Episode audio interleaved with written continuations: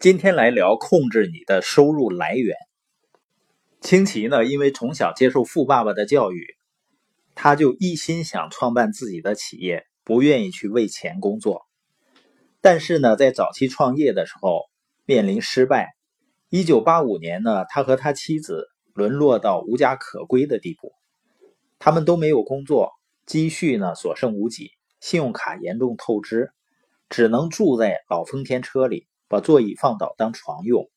后来呢，住在朋友家的地下室里面。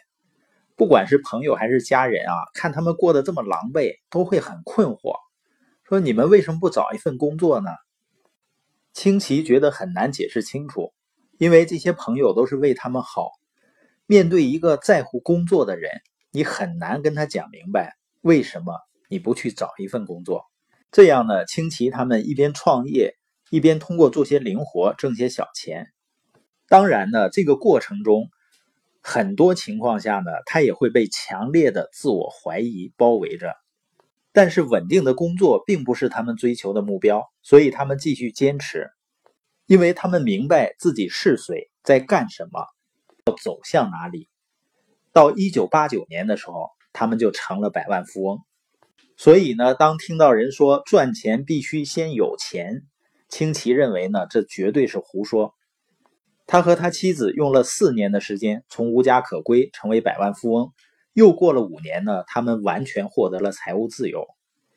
那起初呢，他们不但没有本金，还欠了一大笔债。一路走来呢，也没有人帮过他们什么忙。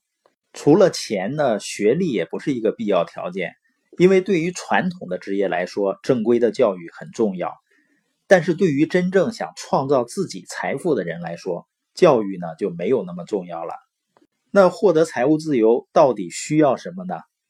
他需要理由，需要决心，需要快速学习的意愿，而且还需要意识到自己处在哪个现金流象限。因为对于大多数人来讲呢，认为只有努力工作赚钱才能够富有。但是我们身边都有这样的人啊。努力工作了一辈子，还要算计着花钱的人，是不是很多呀？这样说呢，并不是说获得财务自由不需要努力工作，肯定是需要的。创造财富、获得财务自由是需要付出许多汗水的。关键是呢，我们要把汗水洒在什么地方，也就是选择更重要了。那只有三个途径呢，让我们能够建立自己的 B 型企业，成为系统的拥有人。第一种呢，就是自己创业去建立一个系统，但是新公司创业的前五年失败率是百分之九十，剩下的呢还需要经过长时间去建立和完善系统，而且呢自己创办企业呢需要很多的资金支持，要付租金啊、设备啊和其他的基本开支，员工开支、经销商的提成。多数成功的企业，你在最初的五到十年拿不到一分钱，是非常正常的事情。而清奇他们当初在创业的时候，甚至在无家可归的情况下，也不选择找一份工作，是因为他们有着成为企业家的信念，他们相信自己能生活在 B 象限。那对于大多数人，要经历这个过程是巨大的挑战。第一种方式呢是自创企业、自创系统，那第二种方式呢叫特许经营，加盟一个系统。特许经营的风险呢要小多了，但是成熟的知名品牌需要很高昂的加盟费。当然呢，即使是总部向你提供支持，也没有绝对的把握获得成功的。有的人是在连锁店赔钱的情况下，还不得不向特许经营人。或者总部交钱的，就算你属于成功的那一部分人，你的连锁店在最初的几年也不可能给你带来利润的。所以总体看来呢，每三个连锁店中会有一个倒闭。清奇的穷爸爸呢，就是在竞选夏威夷州长的时候落选，然后被解雇的情况下呢，去把所有的积蓄投资了一个当时号称稳赚不亏的特许经营上。结果呢，最终还是亏了。他的穷爸爸呢，血本无归。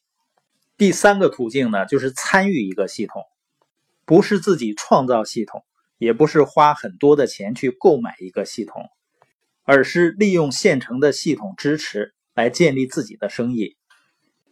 当生意建立起来以后呢，在系统支持下，也能够获得被动收入。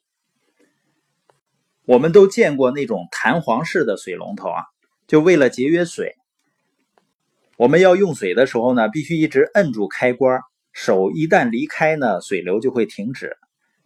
但很多人的收入模式就像这种水龙头一样，你只有努力工作才会有一些水出来，但是一松手呢，水龙头自动关闭，这样就无法获得财务自由啊。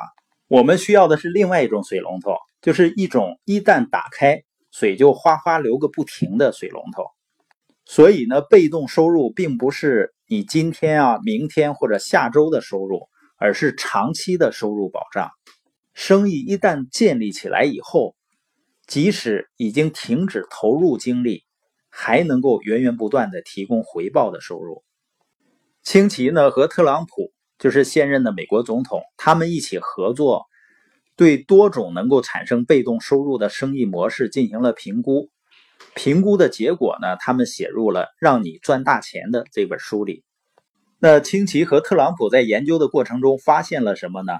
在众多生意模式中，他们找到了一种特别好的模式。这种模式呢，既能够给你带来被动收入，又不需要太多的创业资金，日常支出呢也特别的少，而且起步阶段呢。可以仅仅利用业余时间来管理。等这个生意发展起来了，给你带来足够的现金流以后呢，就可以慢慢的从全职工作中解放出来，全身心的投入到创业中。这一生意模式呢，就是二十一世纪的生意——网络化经营的生意。